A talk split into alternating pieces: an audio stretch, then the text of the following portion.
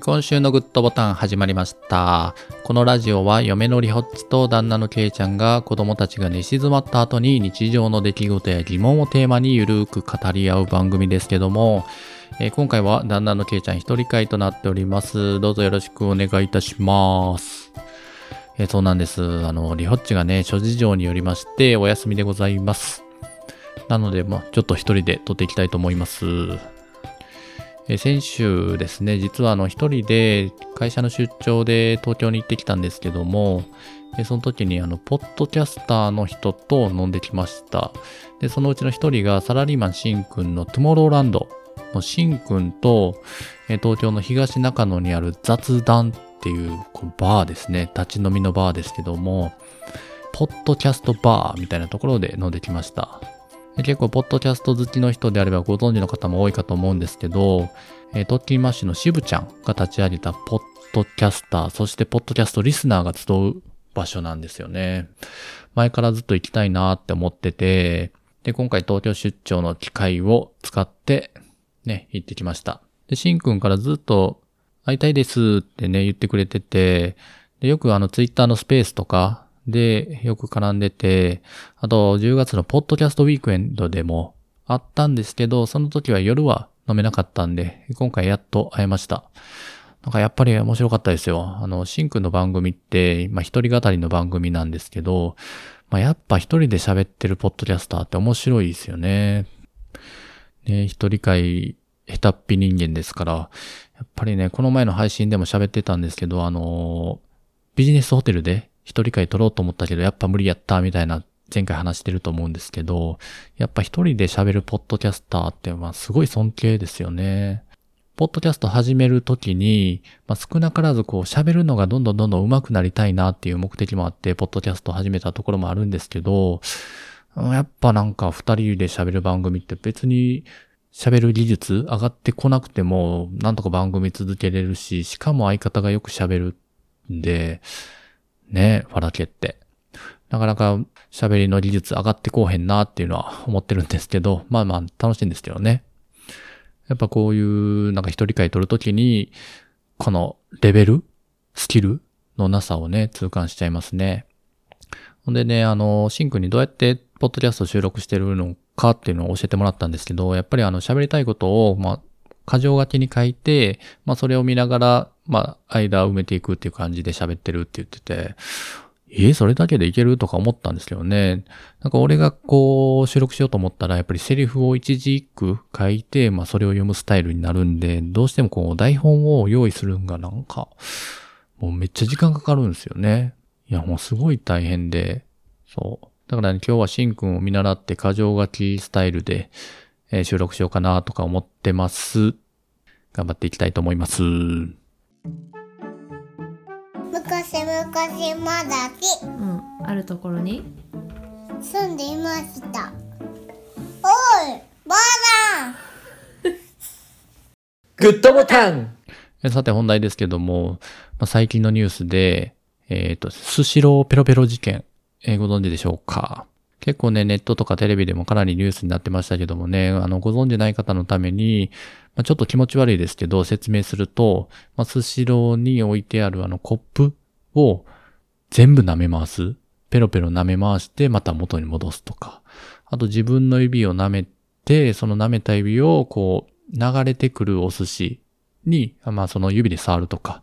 まあね、あの、やんちゃなことしてる高校生が炎上してる動画なんですけど、ねえ、怖いね、怖いですよね、気持ち悪いですよね。まあそんなスシローペロペロ事件なんですけど、一時期はあのスシローの株価がこのペロペロ事件の後で暴落して時価総額で170億円の損失ってなってたんですけど、なんか今見たらもうかなり回復しとうみたいで、逆にペロペロ事件の前よりも株価上がってるみたいな話もあるんで、なんかね、これを機会にスシローの株下がった時に買ってる人ってやっぱすごいなって思うんですよね。上がるのを見越して買った人もいると思うんで、やっぱそういうセンス欲しいなとは思うんですけどね。うん。まあ、スシローとしてはね、結構、まあ、最悪なニュースだったと思うんですけど、やっぱりピンチはチャンスで、やっぱり株価も上がっていくだろうなって、結構スシローを応援する流れとかね、な、なってるんで、まあ、これをピンチをチャンスにして活かしてもらえたらいいかなとか思いますね。誰って感じですけど。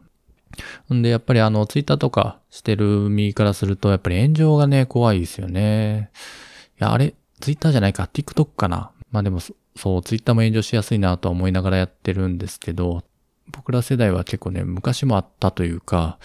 確か10年ぐらい前なんですけど、まあ、当時はアルバイトの従業員が、まあ、そのコンビニとかお店とかで、まあ、やんちゃなことするみたいな動画が上がってて、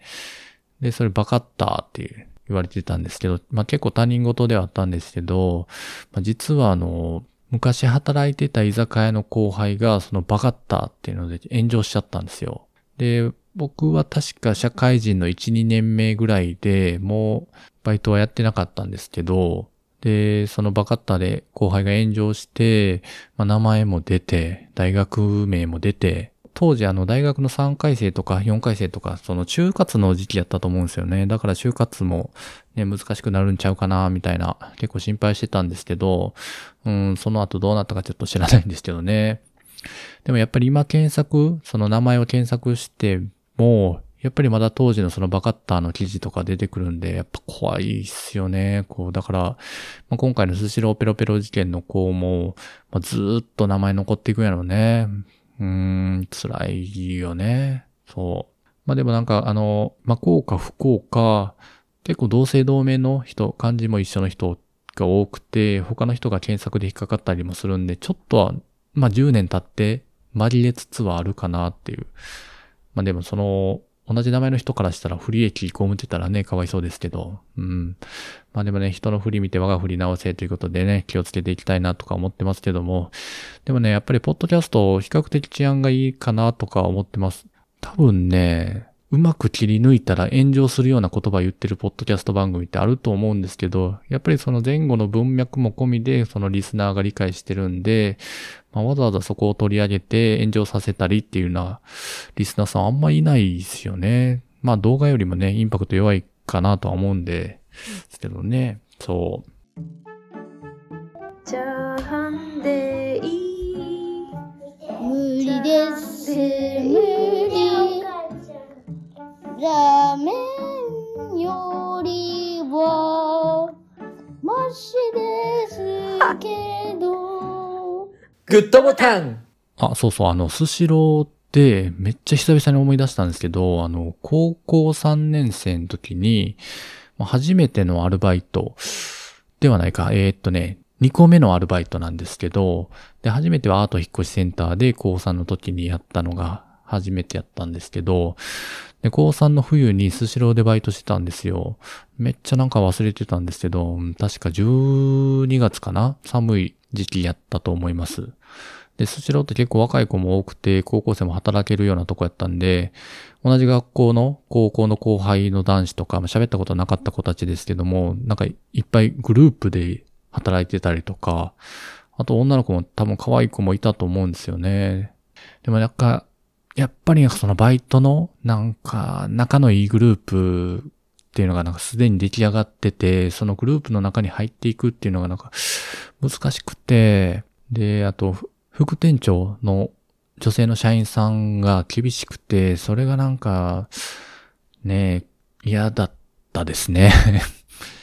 多分ね、全然できない子やったと思うんですけど、茶碗蒸しを作る、その、出し場っていう場所、ポジションを担当してたんですけど、ね、1回に20個か25個ぐらい一気に茶碗蒸しを蒸すみたいな機会があって、ね、そこを蒸すんですけど、あれね、茶碗蒸し一個一個に蓋を閉めてから茶碗蒸し作らんと、なんか表面がブツブツだらけになって、こんなん使えるかって言われて、あれ捨てたの辛かったな、なんか。え、もったいない、食べたいってなりました。だからね、お腹ずっと減ってたんで、食べたいなーって思ったんですけど、ちゃんと捨てましたね。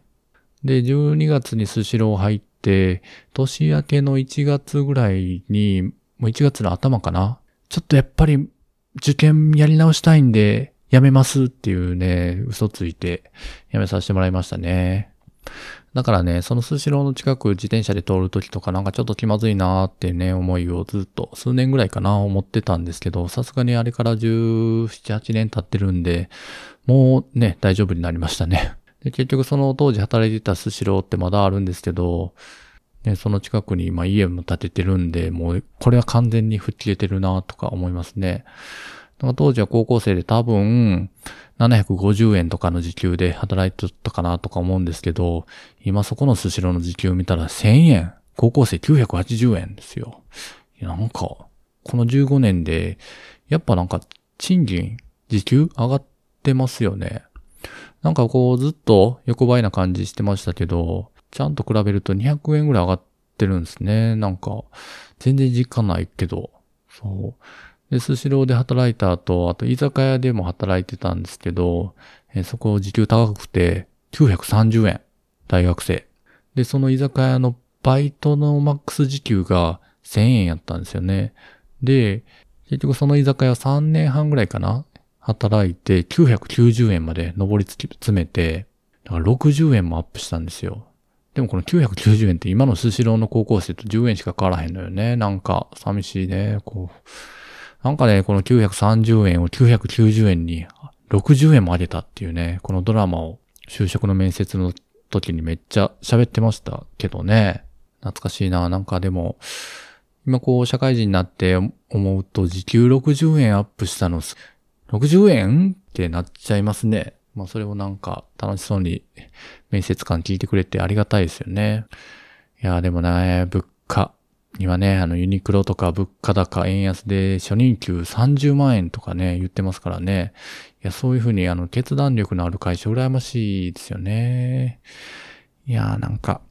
ね、給料上げてほしいなまあまあ、今年1年は仕事頑張りたいなと思ってるんで、頑張りますけども。まあね、また、ちょっと一人喋りすぎたかな。あれ？あ、そんな喋ってないか。まあ、ちょっと今回短いですけども、まあ、次回リホッチ帰ってくると思うんで、またファラケ聞いてください。それでは、バイジー。あ、今のね、バイジーって、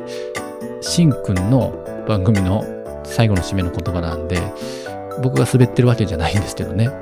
シンくんの番組もぜひ聞いてください。さよなら。